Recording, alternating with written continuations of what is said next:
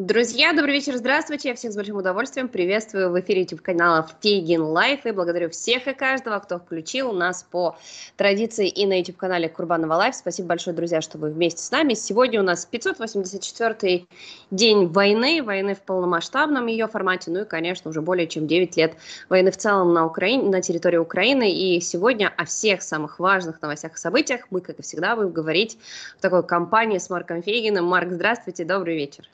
Рад приветствовать, Алена, рад приветствовать всех зрителей Фейгин Live и, конечно же, канала Курбанова Live приветствую тоже. Да, друзья, как всегда на старте буквально 30 секунд э, вашего и нашего времени я украду для того, чтобы напомнить вам, эта информация никогда не бывает лишней. Не забывайте, что мы работаем в YouTube, здесь свои правила существования, и для того, чтобы попадать в рекомендации к другим пользователям и зрителям, которые вдруг еще не знают о наших YouTube-каналах, вдруг не знают, что вот так вечера можно проводить в нашей компании, не забывайте оставлять свой лайк, не забывайте обязательно подписываться на YouTube-канал Фейгин Live и Курбанова Live, и, конечно же, вся ваша активность в нашем чате, это комментарии, это обсуждение. Хорошее, плохое. Помните, что мы здесь, конечно, не собираемся для того, чтобы понравиться всем, но ваше мнение в любом случае для нас очень важно. Мы всегда на него ориентируемся. Марк, прежде всего, э, поговорим о тех новостях, которые буквально и событиях, которые вчера происходили э, на территории Российской Федерации. Очень странные и сомнительные, потому что мы когда-то с вами уже вспоминали, что военный преступник Путин подписал указ о новой дате. Это, в общем, новый праздник э, приобретения, присвоения, присоединения, как говорят в России, наших территорий. Значит, мы уже это наблюдали, разные э, псевдоподписания документов. Ну и вот вчерашний день, это что у нас было 29 сентября уже как раз и был праздничный концерт. Но на что обратили внимание больше всего на люди, которые были в контексте этого события, что Путин как будто бы и не принимал ни в чем участие. Не было Гойды, не было его появления на концерте. Да. Все было очень скромно, и, насколько я поняла, даже не было Любе. В общем, вот такой гнусный концерт. Что ж это за праздник воссоединения, но о котором, кстати, полностью еще и умолчала российская пропаганда? Ну, во-первых, нечего праздновать. А что праздновать? Даже за этот год календарный, да, с момента этих фейковых референдумов, территория присоединенная уменьшилась. Ну, понятно, что она оккупированная территория, понятно, что это украинская территория, но она даже стала меньше на целый Херсон и правый берег, понимаете? Спрашивается, что вы празднуете? То есть, э, на самом деле, это играет свою роль. Хотя для Путина тут первично соображение безопасности. Он все время боится появляться непосредственно, потому что, ну, глядишь, дрон прилетит прямо на Красную площадь. Эффектно же будет. А все понимают, отдают себе отчет, что Украина себя уже больше не сдерживает. Будет возможность дрон послать, или там ракету, или еще что-нибудь какое-то средство взорвать, так обязательно это сделают. Они это, кстати, понимают. Вот это они понимают, что тормозов уже нет никаких. Поэтому он, конечно, не принимал участие э, непосредственно в офлайне именно в силу вопроса безопасности, но ведь он мог онлайн выступить, правильно?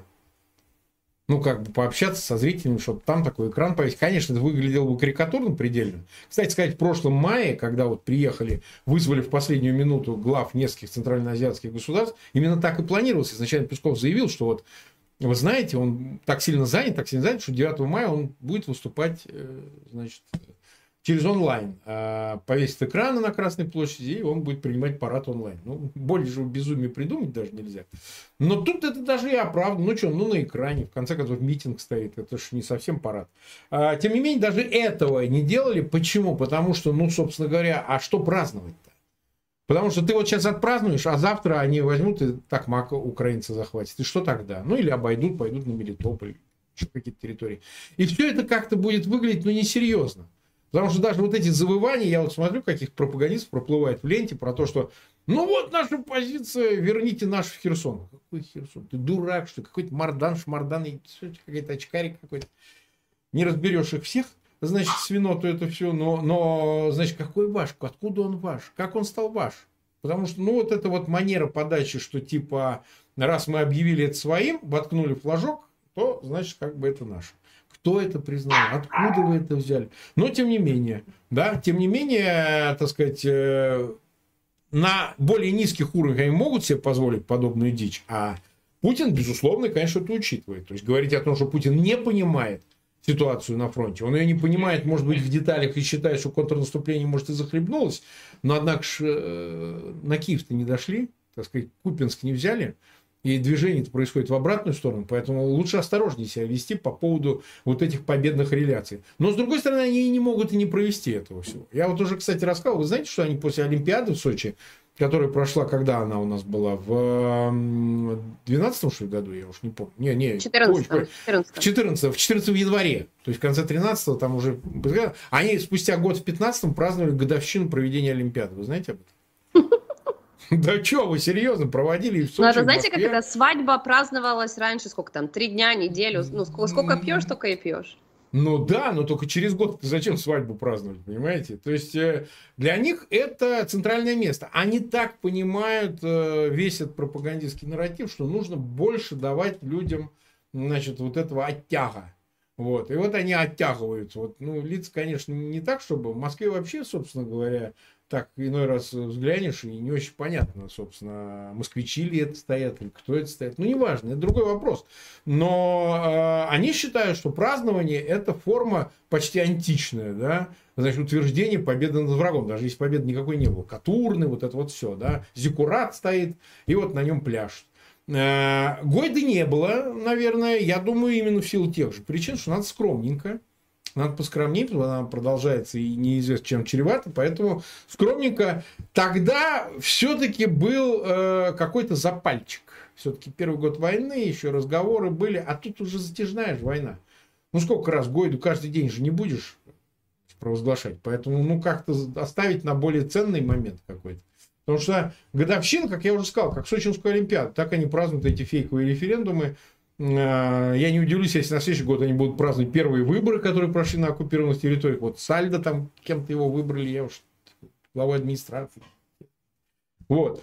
Поэтому э, форма праздника это как э, карнавал, понимаете? Вот правда печальный, но тем не менее. То есть они э, там наверху отдают себе отчет, что все не так однозначно, мягко говоря. Да, я просто хотела бы, чтобы наши зрители зафиксировали э, первый такой концерт э, Победобесия. Он был все-таки в 22 году. Да. Э, это была очередная годовщина аннексии Крыма. И вот тогда был Путин да. в своей дорогой куртке, и тогда там был первый эшелон а, да. всяких артистов, всех остальных.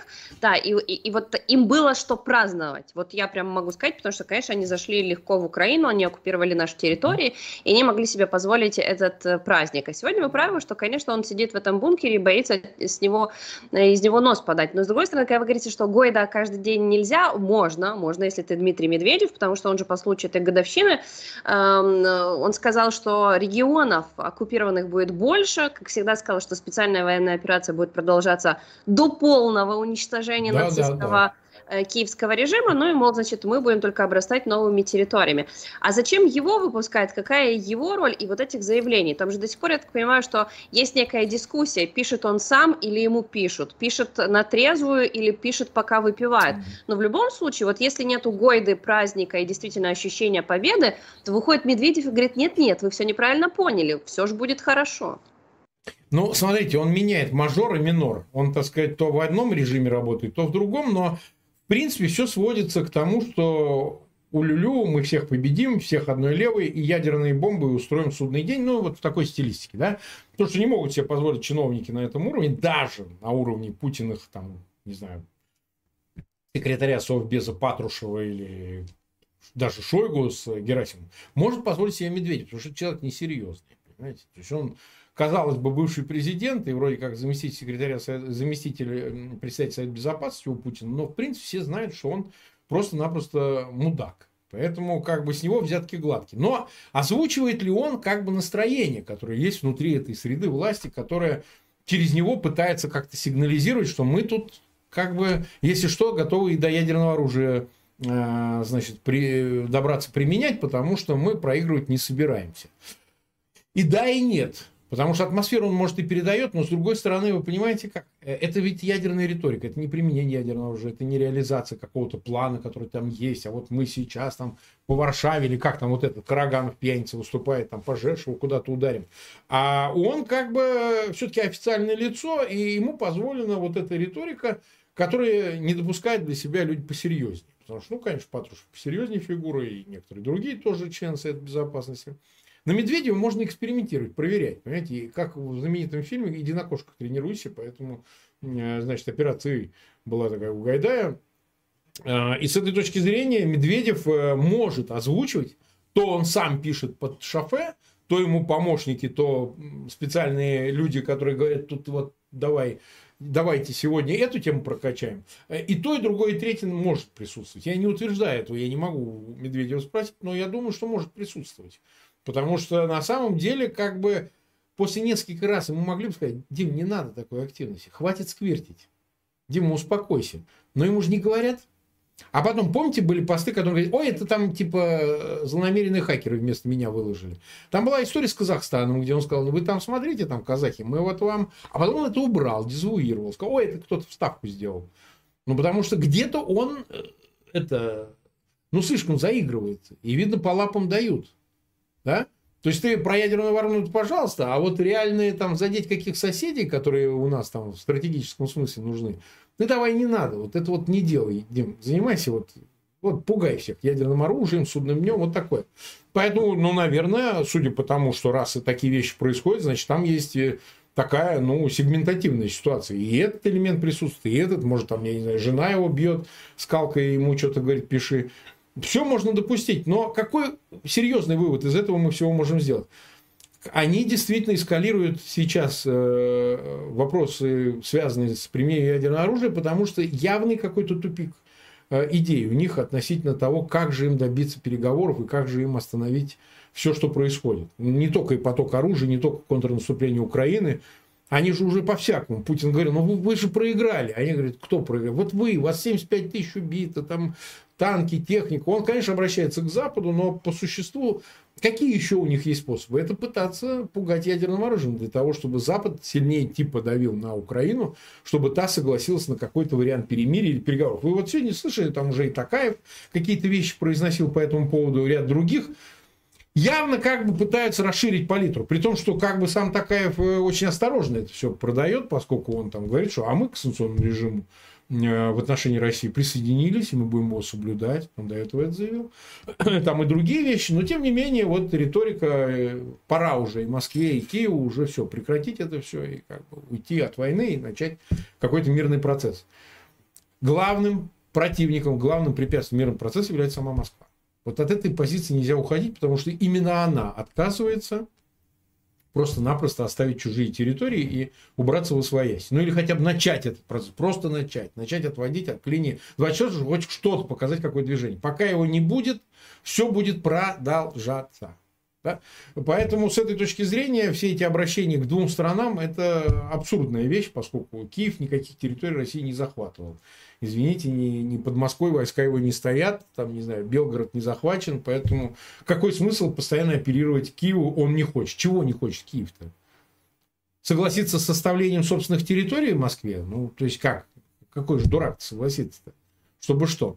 Поэтому э, я убежден, что ядерная риторика это просто один из инструментов давления на Запад, с тем, чтобы тот, в свою очередь, давил на Украину, добиваясь ее более покладистого, более, так сказать, большего согласия на эти переговоры. Вот мое такое трактовка.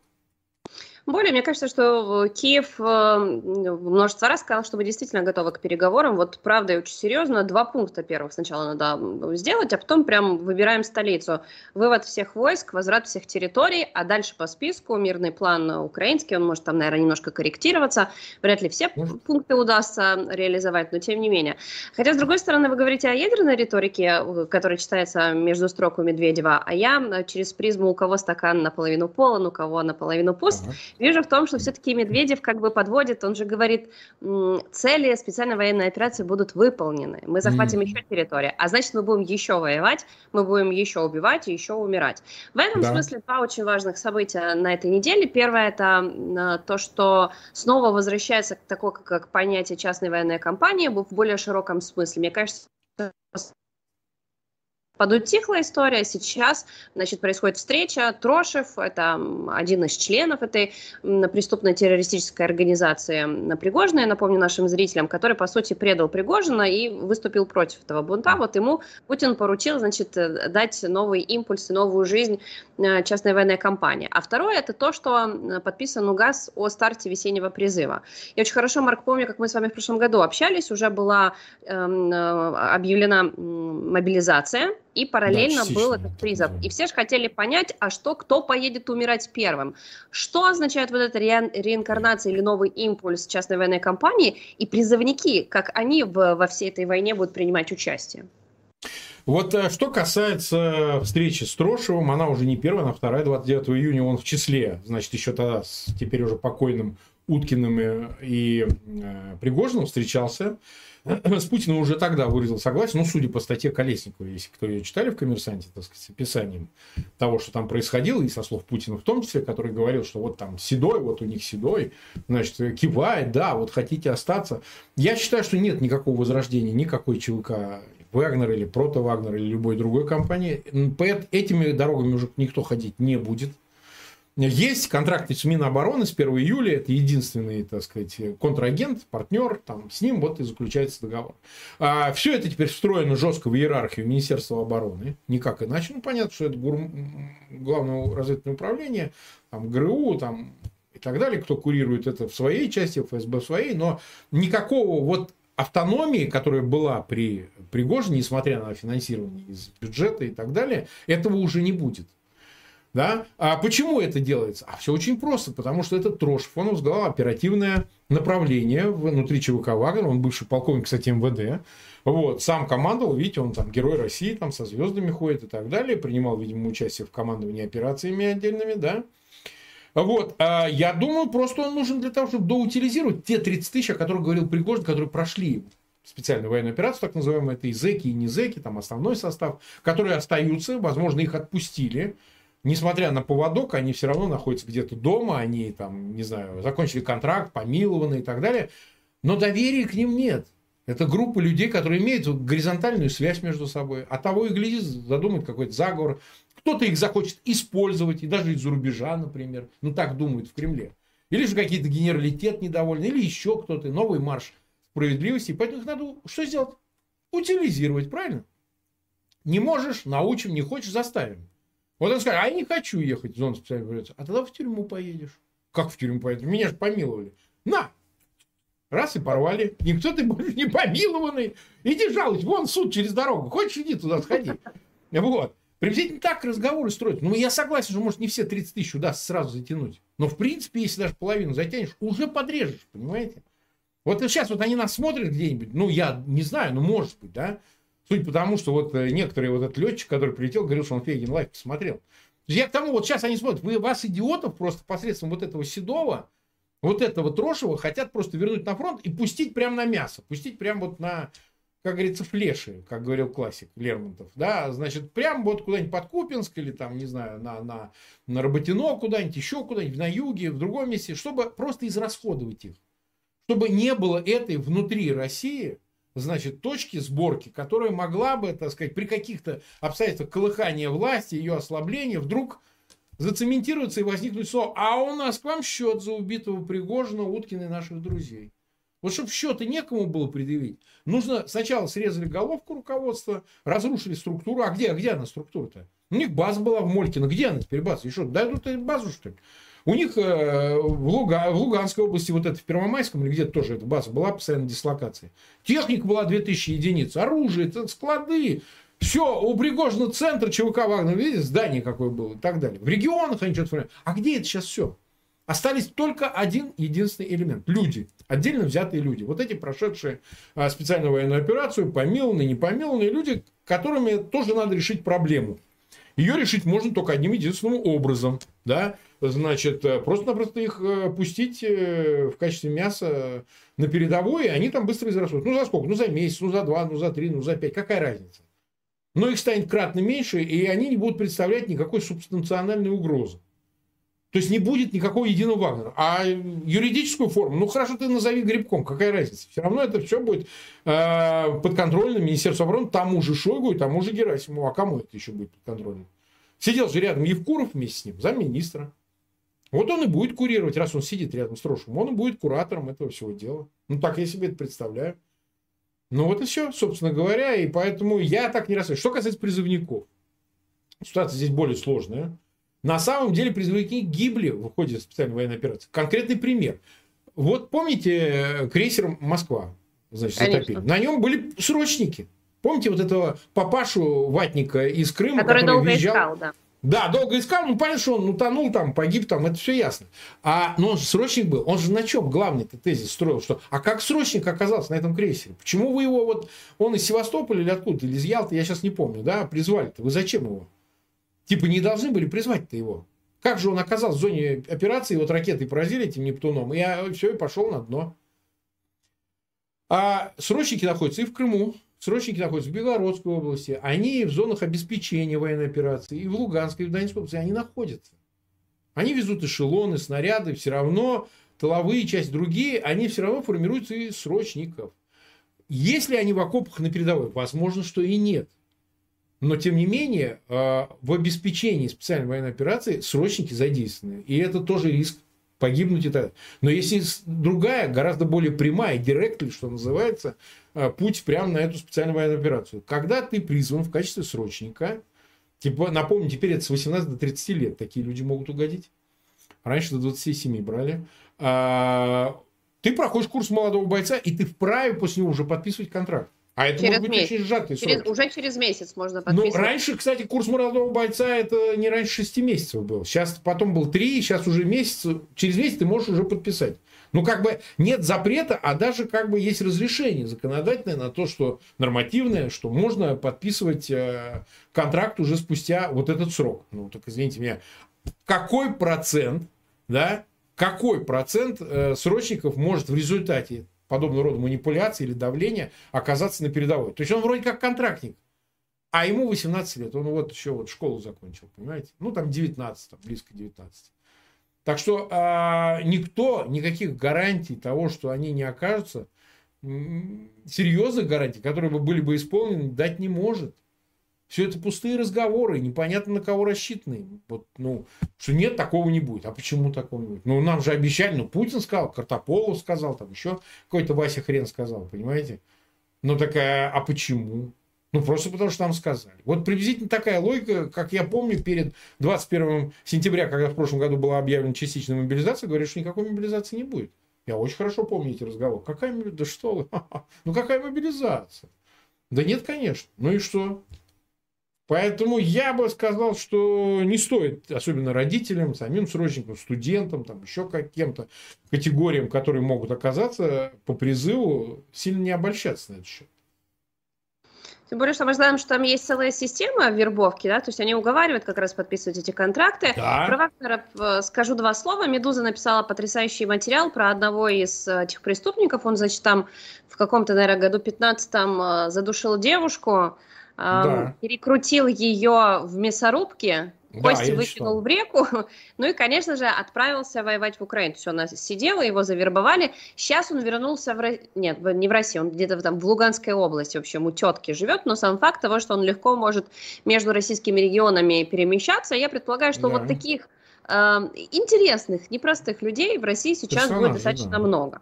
А, но э, вернемся к отсутствующей мобилизации, Марк, потому что все говорят, да. как? Ее нету, потому что скоро выборы у Путина, да, ну, псевдовыборы, можно по ним как, э, к ним как угодно относиться. Уже Песков сказал, какие будут цифры, уже понятно, какие показатели. Бери, да. делай мобилизацию, на кой тебе черт равняться на мнение общества? Че боится? Но в то же время мы видим, что ее нету, вот они обходятся малой кровью, э, э, просто срочной службой. Так получается, что все-таки опасается, все-таки ориентируется на общество, все-таки даже если нет революционного потенциала, но он боится, что что-то может быть.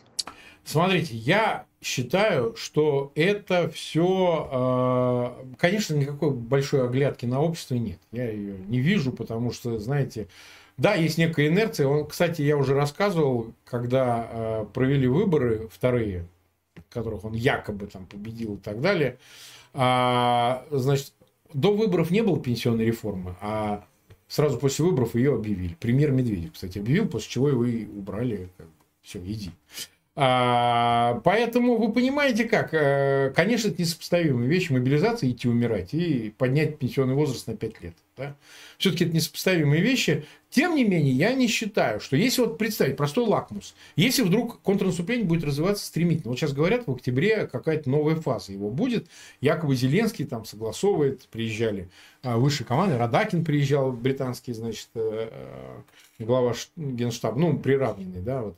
А другие лица официальные, вроде как сам Зеленский в э, Пентагоне встречался, обсуждал этот же вопрос. Вот если вот успешно начнет развиваться контрнаступление стремительнее, чем сейчас, например. Вот скажите, понимая, что это чем чревато и чем это грозит, может э, Путин э, отдать команду, что да, затыкайте дыры, нагущайте фронт, тащите всех подряд, кого сможете. Но так и было в прошлом году как раз. В прошлом году, после Харьковской операции, я вам напомню. Их испугала Харьковская операция. Они готовили, готовили, медленно, не торопясь. Первые разговоры о мобилизации были в мае, что он 9 мая объявят, что будет мобилизация, типа готовьтесь и так далее, понимаете? Этого не произошло. А это произошло лишь в сентябре, но тем не менее в сентябре он ее все-таки провел. В сентябре он решился на а, эту мобилизацию. Хотя тоже говорили, ну до ноября тянет, там после 4 ноября праздники, пройдет еще что-то. Нет, он должен был это сделать, потому что ход операции Харьковской напугал их очень сильно. Стремительная деоккупация территории почти 11 тысяч квадратных километров. Поэтому будет решающим образом зависеть не от страхов перед общественным мнением и там избирателями чем-то еще, а от хода, специ... Э, э, э, контрнаступления. Если они поймут, что другого выхода нет, кроме как провести очередную мобилизацию, они это сделают. Ничто их не остановит. И я думаю, тут не повлияет, что в марте выборы. В марте они просто объявят ему результат и все. Поэтому я не, не вполне соглашусь, что эта оглядка есть на общественное мнение, на избирателей и так далее. Не вполне соглашусь. Мне кажется, более решающим образом здесь влияет ситуация на фронте. Ну тогда уже к тому, что вы упомянули, я бы сказала, что действительно на этой неделе был очень большой, очень знаковый пул э, представителей различных военных ведомств. Это были министры, это был Столтенберг. Сейчас да. у нас, в принципе, а, происходит очень важное событие, и президент Зеленский объявил о создании Альянса оборонных индустрий, то есть еще и представители различных компаний побывали у нас. Это отдельная история с тем, как будут э, выстраиваться сотрудничество американо-украинских компаний, американо-европейских. Это пока еще только такая, такой зачаток, то есть мы не, не можем обсуждать, а что будет в конце. Тем не менее, вот на фоне всех этих важных событий, событий, у нас есть еще и важное заявление из Бундестага, который неожиданно, там, а, один из политиков заявил о том, что Тауросами, напомним, которых у Украины нет, на ракеты дальнего радиуса действия, их можно будет использовать по Крыму. Я, честно говоря, когда смотрела на эту новость, думаю, ничего себе, вроде у нас еще нету, да, но тем не да, менее, нас не ограничивают, но уже говорят, где мы можем их использовать. И это, конечно, новость э, тоже с огромным знаком плюс. Вот учитывая, что все эти люди побывали в Киеве, учитывая, более того, не боясь, да, да и понимая всю опасность. Плюс такие заявления. Кажется, что действительно э, ставка на то, что все закончится быстро и нам не будут помогать, по крайней мере, оружием, пока не выдерживает критики. Наоборот, еще что-то будут давать. Нет, конечно, никакого поворота радикального, так сказать, его нет. Мы-то критикуем за неспешность. Понимаете? Недостаточность и неспешность. Потому что, скажите, а вот можно было эти Таурусы и Атакамсы передать в январе? Что, что, что было принципиально другого вот в январе, если бы они появились? Не вот сейчас вот решать вопрос, когда сентябрь, ну, я не знаю, в октябре, когда они поступят. А в январе. Вот что, какая принципиальная разница между январем и сентябрем? Ну вот принципиально, какая? Вот оглядываясь назад, пусть кто-то объяснит из Пентагона, из Рамштайна, еще откуда-то, что нет, вот тогда было нельзя, вот сейчас можно. Что изменилось реально? Чего, собственно, ждали? Можно ли было считать, что это тоже инструмент убыстрения окончания войны, ускорения этого процесса? Конечно, потому что если получает преимущество одна из сторон, как бы, это конвертируется в непосредственный военный результат. Логично, Сейчас, знаете, как это, Марк, следствие выйдет само на себя, потому что мы придем к простому выводу, которое сказано уже всеми, что кроме Украины никто в, быр, в скором завершении не заинтересован. Да, даже я вот перенервничал, мне пролил кофеечек. А, я бы сказал по-другому, что заинтересованность, может, она и есть. Да, но, но хочется все время безопасного. Такого, чтобы, знаете, бомбу не бросить, чтобы не надо было нести ответственность за какую-то там перемену со стороны Москвы, что они предпримут что-то невероятное. Понимаете? Все время хотят подстелить какой-то соломочки. Чтобы, не дай бог, это не дошло там ни до распада России, чтобы тысячи ядерных держав на его месте возникло, чтобы, не дай бог, бомбу не кинули, а придется же реагировать.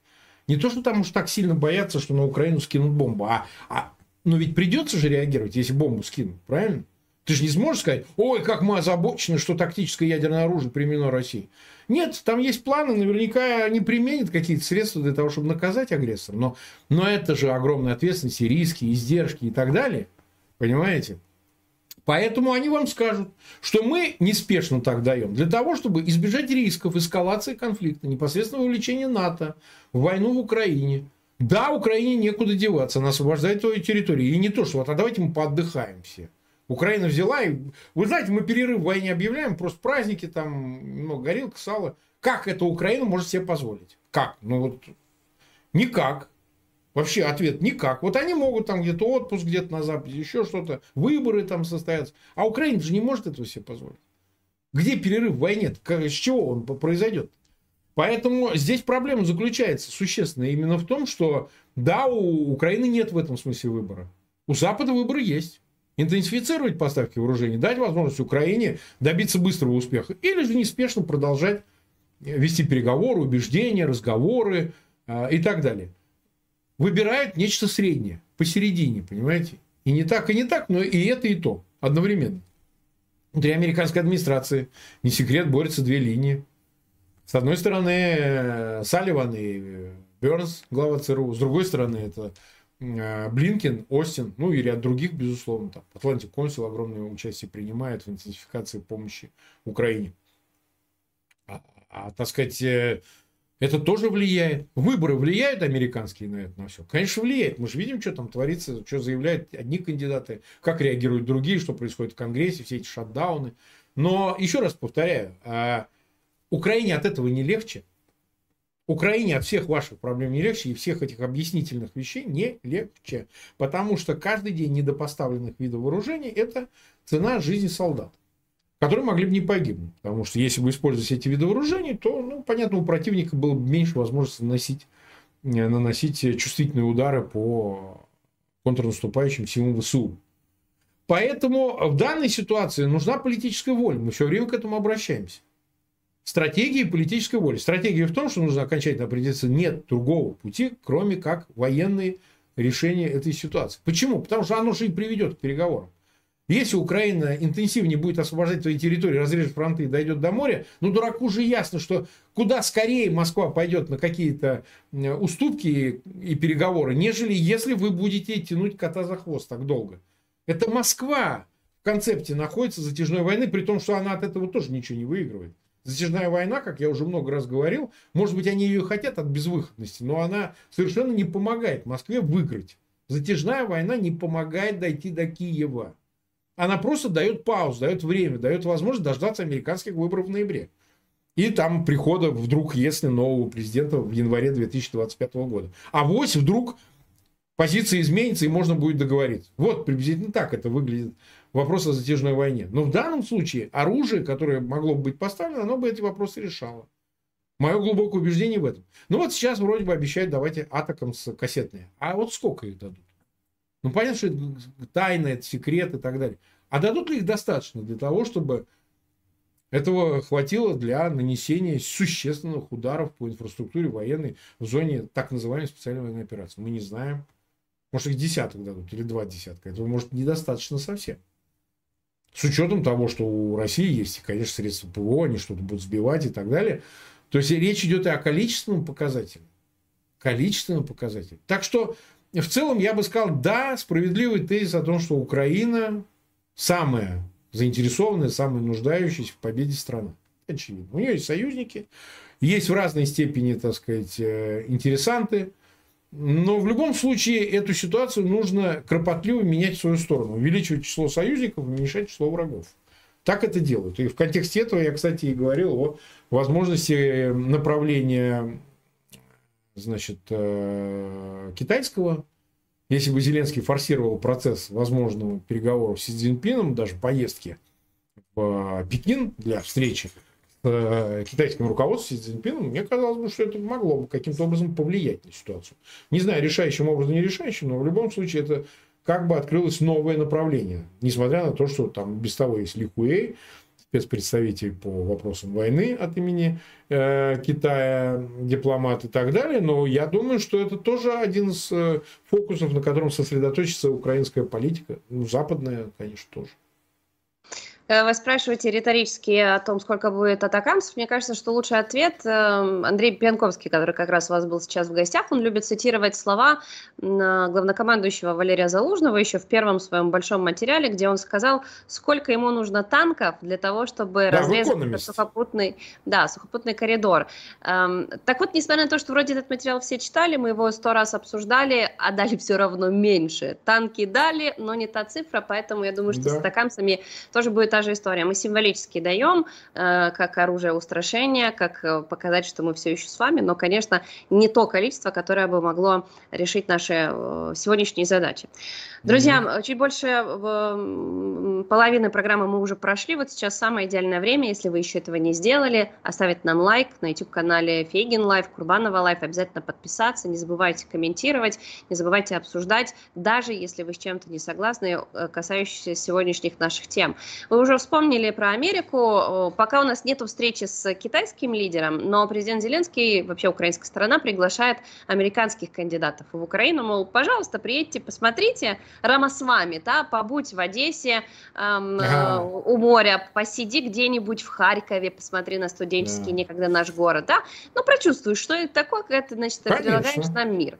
Но самое главное, это то, что вот сегодня буквально стало известно, CNN, фактически цитируя слова Кевина Маккарти, я напомню, что это спикер Палаты представителей, он говорит, ну как бы вот Украина нас поссорила. Я бы очень хотела, чтобы Украина в другом смысле влияла на жизнь в США, но пока что деньги, которые вкладываются в бюджет, э, не согласовали с собой. Говорят, выкиньте пункт про Украину, и тогда мы проголосуем, не будет шатдауна. Нет, остаются, остаются эти деньги, ну и там за шаг от шатдауна, поэтому можно будет всегда сказать, что это все из-за Украины. Как мы стали, ну если не центром, то одним из вопросов американской политики, и как далеко это все может зайти? Э, это, это абсолютно чистая профанация. Что, 24 миллиарда? Там цена вопрос, там госдолг, вы видели какой? Он а, многотриллионный. Да. Там, а, вы что, смеетесь? 24 миллиарда? И с каждым годом он становится, этот госдолг, все больше и больше. Ну, это не мешает а, американской Это экономике. вечная история. Да, американская экономика настолько крепкая, что она может выдержать и такой госдолг, хотя он, безусловно, влияет на разные от, э, элементы экономики и так далее. Это понятно. Но, тем не менее, в масштабах, в принципе, государственного бюджета на, на, слушайте, на американскую э, оборонную политику тратится за год, там, сейчас уже, наверное, под триллион. Было раньше 770 миллиардов, сейчас уж, наверное, под триллион.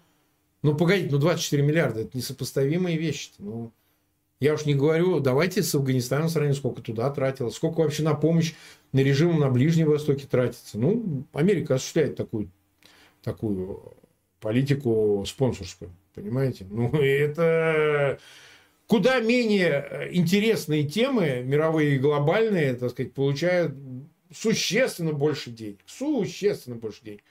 А здесь целая война в Восточной Европе который имеет глобальные, глобальные последствия, понимаете?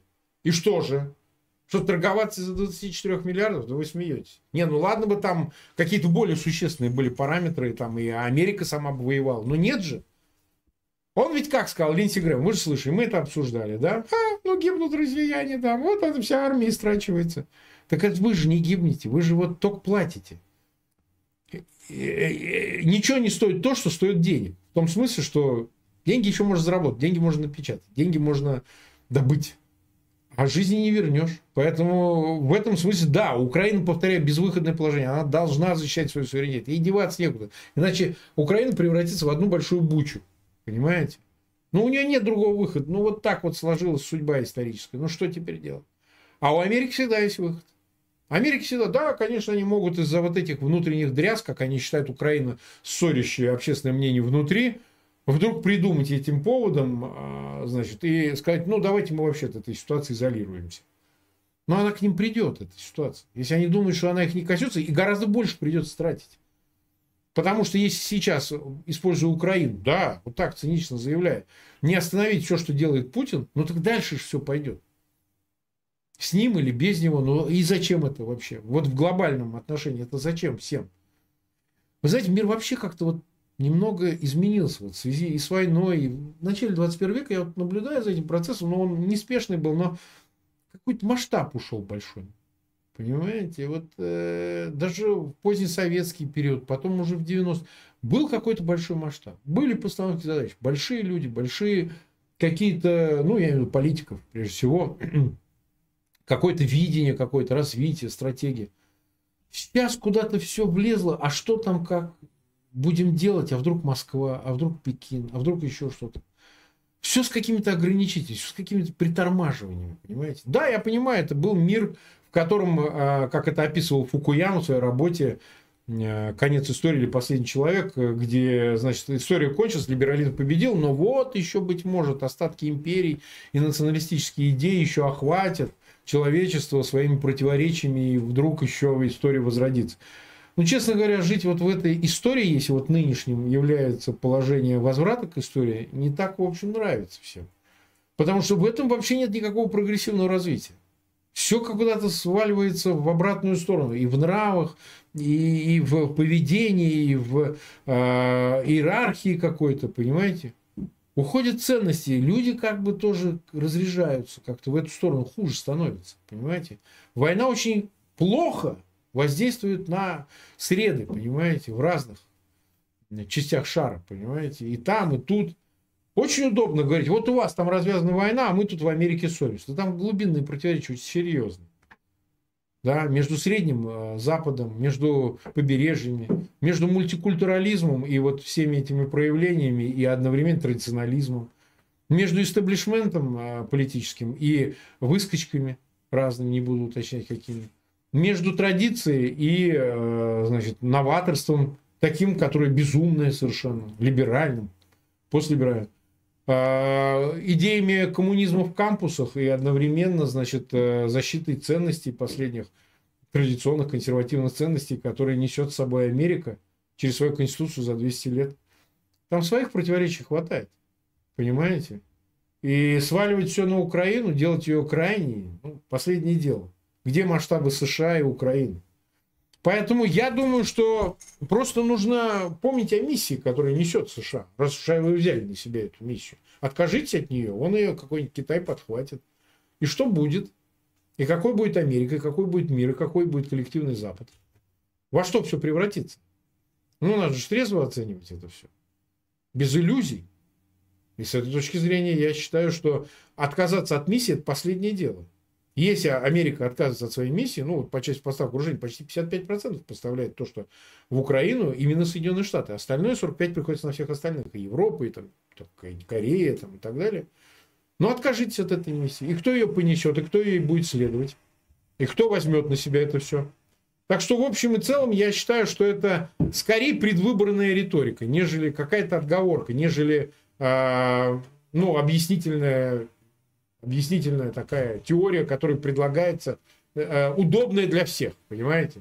Что давайте уберем будоражащие элементы, и все станет на место. Не встанет на место, даже если Украина падет. Ее оккупирует Москва, не встанет, хуже станет, много хуже станет. Тем более мы такое видели.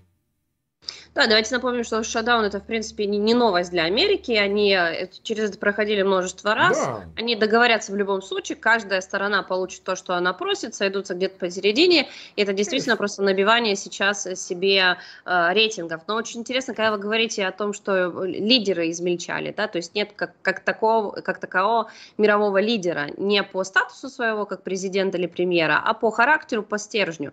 И мало кто может почувствовать какой-то момент, к, к, оседлать волну, когда э, появляется такая возможность. Вот мне кажется, что в ситуации с Карабахом или с Алиевым, с Эрдоганом, вот у них все-таки есть эта чуйка на момент. Вот, вот сейчас можно, раньше нельзя было, а потом не успеем.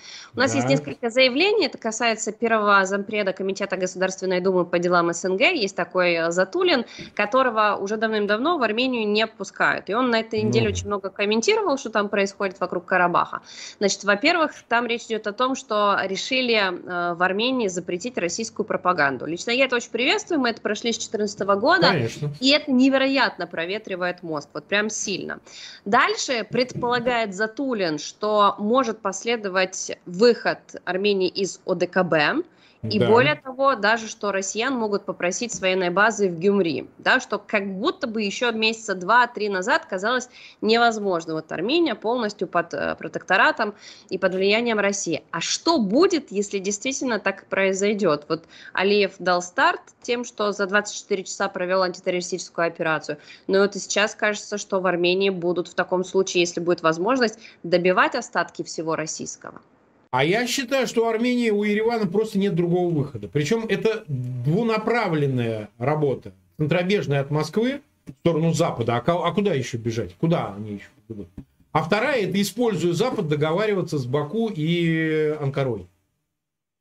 Да, значит, защищать беженцев, защищать права э, армянского населения, которое остается в Карабахе, если оно остается. Сейчас говорят, там до 100 тысяч беженцев, 120 должно быть.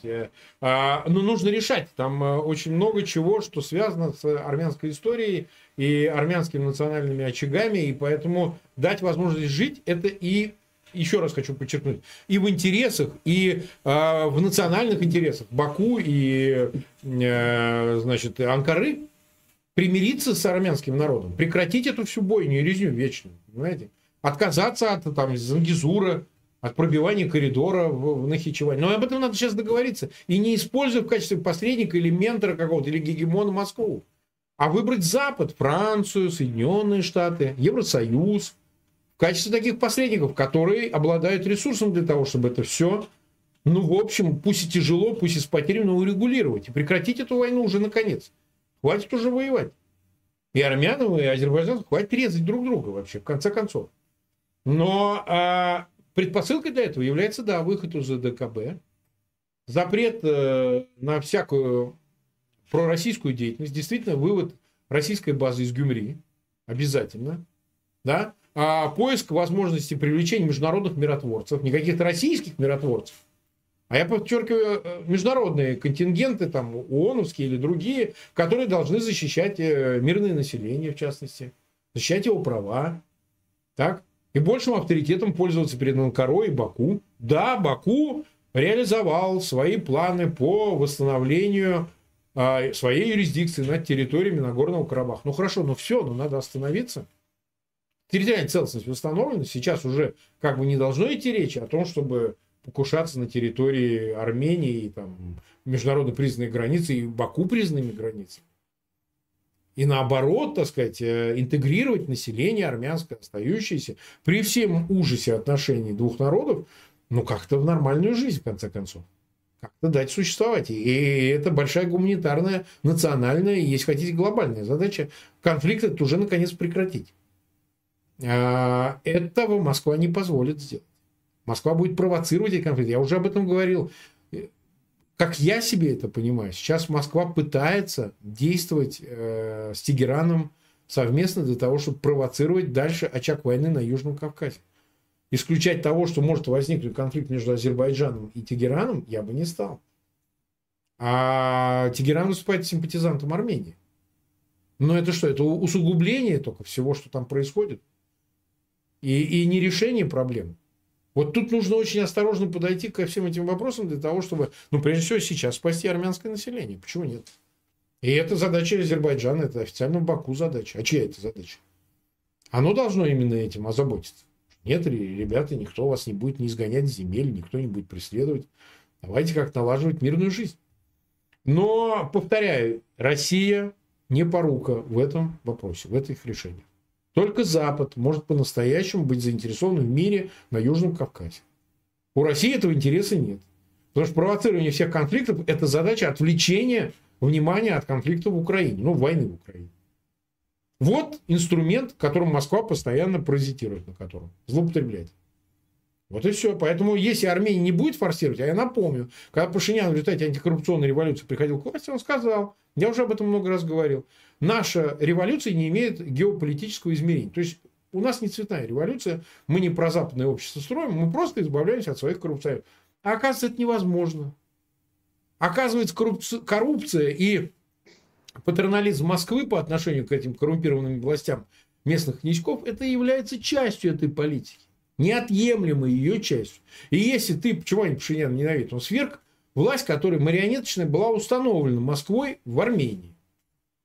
И его наказывают вот таким вот образом.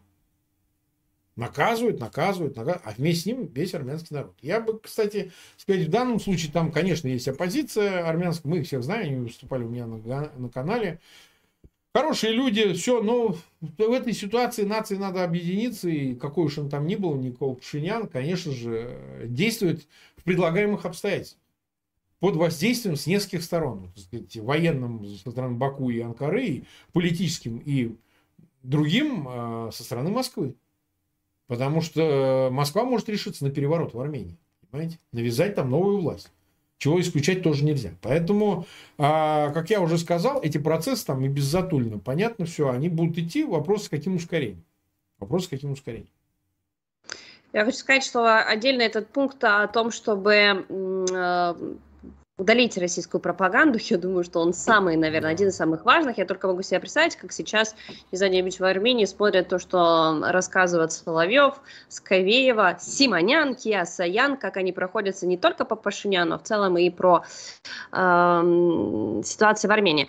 Э, немножко упал градус настроения, сейчас скажу, Марк, почему. Потому что появилась новость, вот самая свежая, что все-таки Нижняя палата Конгресса утвердила законопроект республиканской партии о предотвращении шатдауна, то, что мы с вами только что вспоминали. Так. Ну, легко догадаться, да, как, где они взяли Ну, мы же об этом говорили. Они выкинули оттуда помощь просто. Ну, это уже а, проголосовали. А, выкинули. Выкинули, да, выкинули. Mm-hmm. Теперь законопроект должен утвердить Сенат США. Ну, я надеюсь, что найдут Посмотрим. в таком случае другой способ, да, поддержки для Украины. Такой, это э, маленькая э, обидная вещь, которая связана с поддержкой финансовой, но в конце концов это еще и вопрос престижа сегодняшней администрации Байдена, Белого дома и не только. А, в продолжении то, что мы с вами вспомнили, что даже в Армении уже ощущают, что Российская Федерация она абсолютно радиоактивная, да, все, что с ней связано, это процесс распада, а не строения. Норвегия буквально через несколько дней, это, по-моему, 3 октября, они запретят въезд э, на автомобили с российскими номерами. Они в этом смысле не пионеры, они фактически замыкают да, да, так называемую сухопутную границу шенгенской зоны, потому что до этого сделали все предыдущие страны. Но в целом, да, все говорят, что не так много, с одной стороны, россиян едут на своих машинах, поэтому это не ограничивает поток. С другой стороны, мы знаем, что оппозиция, которая находится в изгнании, не в России, она, конечно же, выступает э, категорически против такого решения, мол, люди убегают от войны, а вы закрываете им границы. В общем, как вам такой э, подход уже и Норвегии, да, она фактически замыкающая? А, а есть ли реакция от людей? Это самое главное. Россияне, что думают на этот счет россияне? А вот смотрите, у меня такая своя позиция по этому поводу заключается она в следующем. Я вот специально изучал, большой критики со стороны оппозиции, иммиграции подвергаются эти решения. Вот и Польша, когда и Финляндия закрывали эти границы, Норвегия тоже имеет границу с Россией. А, я так вижу, там едут не, не вот эти бегущие от войны по преимуществу. На 90 с лишним процентов это просто те, кто едут на машинах в Европу, потому что нету сообщений, авиасообщений, а через Турцию не все как бы, в общем, летают. Недавний скандал с Зеткой, которую заставили снимать. Ну, это, это, это, это периодически. Это я думаю, что вообще. То есть я так себе вижу, что, конечно, в целом э, я бы сказал, что по максимуму уже исчерпаны меры в отношении русских, которые и находятся в Европе и так далее. Они очень сильно, э, так сказать, давят. Э, и, по-моему, больше это приходится все-таки, а вот эта вторая сторона, на тех, кто, в общем, не при делах. Потому что, ну, вот скажем так, у олигархии и у чиновников есть машины с немецкими номерами? Или там, не знаю, с эстонскими номерами? Ну, вот такой простой вопрос задам. Зарегистрированные, соответственно, вот в соседних юрисдикциях, выразимся так, да? Ну, конечно, есть. А с белорусскими номерами? А с другими номерами. Поэтому эти люди решат. У них есть деньги, у них есть административные возможности, связи и так далее. А то, что, конечно, среди вот этих выезжающих на своих машинах там 10% людей, которым бы действительно надо дать проехать, ну там уже оговорки начались, что если он покажет и там далее, визы там туда-сюда гуманитарные, то на машине пропустят. Вот их мне жалко. Вот их мне жалко. Я с такими людьми общаюсь, они действительно страдают, у кого денег нет, у кого возможности выехать нет, у кого родители больные, у кого... И это все или активисты, или занятые в протесте люди, ну, в прошлом по преимуществу люди, которые понимают, что, значит, кончится еще хуже. Вот их мне жалко. Ну, вот жалость, такое чувство, знаете, говорят, жалость унижает. В данном случае нет. Я считаю, что для таких людей вот эта дифференциация необходима. Нужно дать возможность таким людям и на машинах ехать, и там, не знаю, на самосвалах. То есть нужно все-таки селекцировать. Вот тех, которые с зетками, их, да, все правильно, согласен, нечего делать. Себе, Но подождите, домой. Во-первых, возникает вопрос. Мы все-таки находимся с вами не в феврале и не в марте 22 года, Согласен. мы через полтора года. Почему, если ты бежал от войны, ты не убежал сразу или во время мобилизации? Сейчас ее, ну, по факту, да, официально ее нету. Это первая история. Вторая, мы говорим о комфорте или мы говорим о твоем имуществе, которое ты можешь вывести, не знаю, что сделать с машиной. Да. То есть, по сути, ты все еще можешь покинуть, нету железного занавеса. Это, э, это условие исключительно машина. Машина не критерий того, спасаешь ты свою жизнь или не спасаешь. Да, да, конечно. Нет, ну а мы же понимаем, устраивают жизнь в других местах, если человек совсем с концами уезжает, а не едет просто в отпуск, там, знаете, на машине по Европе покататься, то очевидно, что он может и на машине двигаться, и мебель забирать, там, не знаю, что у людей в голове. Вот. Э, может, у него больше ничего нет. Я про другое. Я к тому, что э, даже если эта мера оправдана, а в отдельных случаях я уже сказал, безусловно, оправдана мера, как не сплошная, а все-таки дифференцированная. Нечего делать людям, которые там действительно едут покататься в Европе и так далее в условиях войны, ну, об этом не о чем говорить. Но если человек получил соответствующие документы, разрешительные иные, или там специально заранее по его поводу, по его кейсу уже какие-то приняты решения в посольствах или там а, в каких-то европейских организациях и так далее, таким людям надо на российских номерах дать проезжать. Потому что у них других нет просто, понимаете? У него просто нет других. И вот тут, мне кажется, очень сильно страдает. Что далеко ходить? Я вам сейчас скажу. У меня закрыли вот счет. Заблокировали во Франции у меня счет. Почему? Потому что директива есть всех хлопать э, русских просто не разбираясь. Я открою в другом банке счет, это все решаем. Но понимаете как? Вот эти сплошные меры, не учитывающие того, а с кем вы имеете дело, кто эти люди, как они здесь находятся, почему это происходит. И это, мне кажется, неоправданно. За полтора года войны вы правы, что вот столько всего произошло, что уже сейчас уже не до. Тем не менее, должны позволять себе уже выработать механизмы, при которых такая дифференциация, такое исследование необходимо. Да, вот где-то в начале войны надо было действовать более даже решительно. Мало было санкций, мало было мер таких всеохватных, я считаю. И я за них выступал. Но когда уже прошло время, и когда можно было создать механизмы проверки, выработки более действенных э, воздействий на, на э, значит, э, российскую эту большую массу людей, мне кажется, что здесь могли бы себе позволить дать возможность, дать какую-то лазейку, дать какую-то возможность людям вот специфическим все-таки даже на машинах уезжать, с мебелями там и так далее. Мне кажется, это большая недоработка. Все равно мы, как бы мы ни хотели, мы должны искать, пусть в единичном, это же не масса, это 5%, 10%. Но мы должны этих людей держать в качестве своих союзников. Если они выступают против войны, если они поддерживают Украину, если они за поражение Кремля в этой войне, мы должны давать им этот аусвайс на проезд, понимаете? Обязаны это делать. И даже украинская аудитория должна это поддерживать. Вот я раньше считал, что можно как-то игнорировать, сейчас усилилась даже русофобия до известной степени. И это понятно, война она другим не может привести. Но даже в этих условиях, даже в самых крайних условиях, все равно нужно, чтобы люди в Украине раз за разом говорили себе, да, я русофоб, но я отдаю себе отчет, что все равно есть люди в России, есть люди вне ее пределов, которые одной со, со мной взглядов, убеждений, это люди, которые э, поставили все на кон, свою жизнь в стране, где они родились, чтобы противостоять этому ужасу.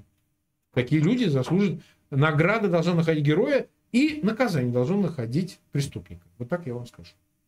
Э, обычно говорят, что с кем говорит там в России, там, значит, э, все одинаковые, все зазомбированные, но кажется, что Соловьев провел статистику, и мы точно знаем количество нормальных людей, по крайней мере, он утверждает, что финмониторинг показала 25 тысяч россиян, которые донатят на вооруженные силы Украины. Я не знаю, насколько эта цифра близка или далека от истины, но тем не менее... Вот но, он... но вот эти 25 тысяч, допустим, что это правда, вот эти 25 тысяч заслуживают к себе особого отношения?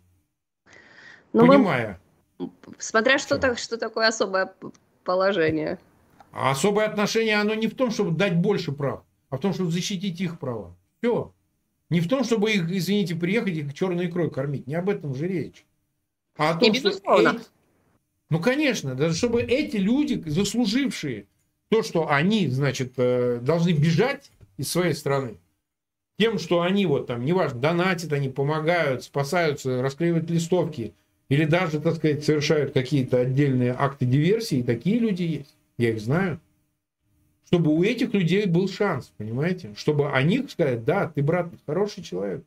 Ты, несмотря на весь тоталитарный ужас, ты продолжаешь оставаться человеком. За это человек положена награда. Награда это не какое-то преимущество, не какое-то, э, значит, э, наделение особым каким-то статусом. Я вот тут что хочу, вот могу получить. Нет. Просто дать таких, э, заботу таким людям. Я так считаю. Я более того скажу, я э, симпатизирую по-своему летчику, которого вы, вы уже вспоминали, который смотрит Фейгин Live, э, теперь смотрит, ну, там, с территории Украины или Европы, понимаю, что он будет двигаться дальше, потому что у него был выбор, и он его сделал. Он его монетизировал, он получил за это деньги, он э, привез ну, в Украину вертолет, да, и, и он стал, по сути, на нашу сторону. Вот а заслуживает ли он, уже вопрос не стоит, он все получил, да, есть выход да. из войны в том числе, поэтому я надеюсь, что и какие-то другие, возможно, те, кто станут срочниками, думают о том, чтобы подписать контракт э, с вооруженными силами России, как угодно, вот что они тоже будут смотреть ваши марк эфира со всеми вашими гостями и тоже будут помнить, что есть, в общем-то, выбор, всегда он бесспорно, есть, надо рассказывать, бесспорно. что в России это тоталитарный режим. Друзья, еще больше про выборы, про все уже последующие темы мы будем говорить с понедельника. Сегодня да. мы финалем. Не забывайте нам обязательно оставлять лайк, не забывайте подписываться на YouTube-канал Фейгин Live, Курбанова Live. Смотрели ли вы нас сейчас в прямом эфире или потом будете это делать в записи. Всегда важно э, следовать этим алгоритмам. Ну и самое главное, спасибо большое, что вы были вместе с нами. Увидимся совсем скоро. Марк, спасибо вам большое. Доброго всем вечера. Да, спасибо всем, дорогие друзья. Кстати, вам передавал привет Андрей Андреевич Пионтковский. И все тут начали попрекать, что я вам это не передал. Спасибо большое. Мне, мне очень приятно. Я сама очень грущу за Андрея Андреевичем. Надеюсь, что ну, да. его планы будут позволять и нам совсем скоро с ним увидеться. Да. Всем пока, дорогие друзья.